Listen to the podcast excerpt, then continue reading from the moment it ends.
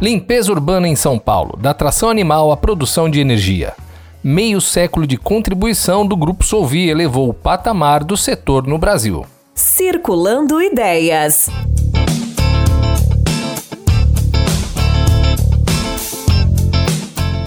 Até o final da década de 1960, ainda era possível ver veículos de tração animal dividindo as ruas paulistanas com bondes e automóveis para fazer a coleta do lixo.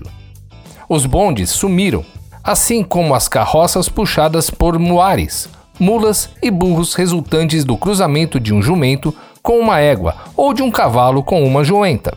Nessa época, a preparação e a reciclagem do material coletado eram feitas de maneira informal pelos coletores municipais.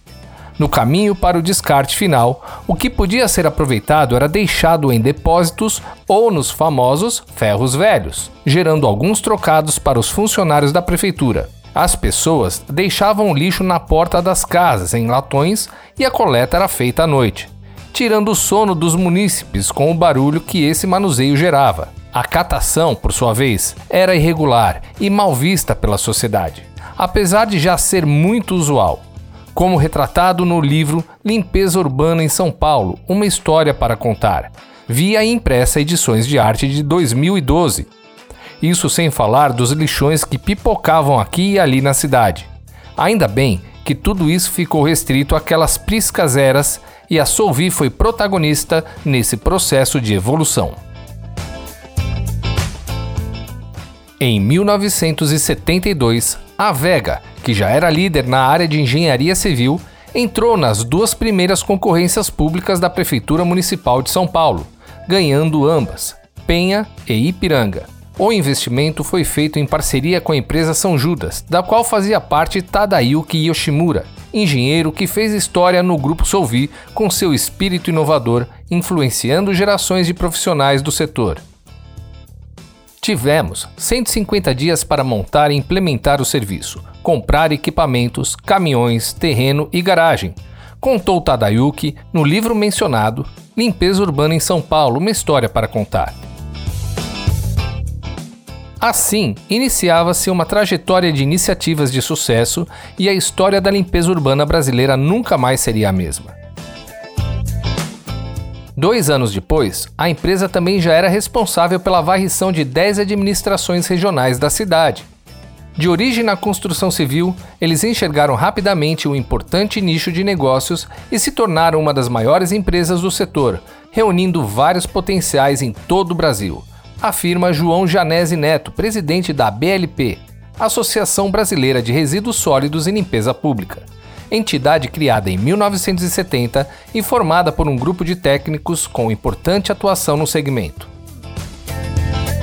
Naquela época, a Prefeitura de São Paulo iniciava seu processo de terceirização de serviços de limpeza urbana, com contratos de concessões de curto prazo.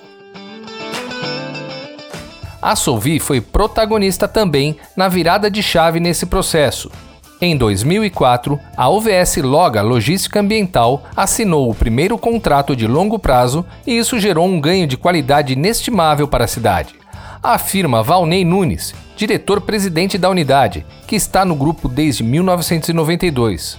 Hoje, a empresa conta com 2 mil colaboradores, uma frota de 300 veículos, como caminhões personalizados em parceria com a indústria de automóveis, para a coleta domiciliar seletiva e dos resíduos do serviço de saúde, equipamentos para coleta mecanizada de superfície e subterrânea, veículos e equipamentos de socorro, automóveis e caminhões de apoio, fiscalização e controle de qualidade, além de equipamentos pesados utilizados nos aterros, na estação de transbordo, central mecanizada de triagem e no tratamento de resíduos. Suas operações coletam diariamente cerca de 6 mil toneladas de resíduos provenientes de 1,6 milhões de domicílios, hospitais, clínicas e similares, atendendo 7 milhões de munícipes, incluindo a população flutuante na região.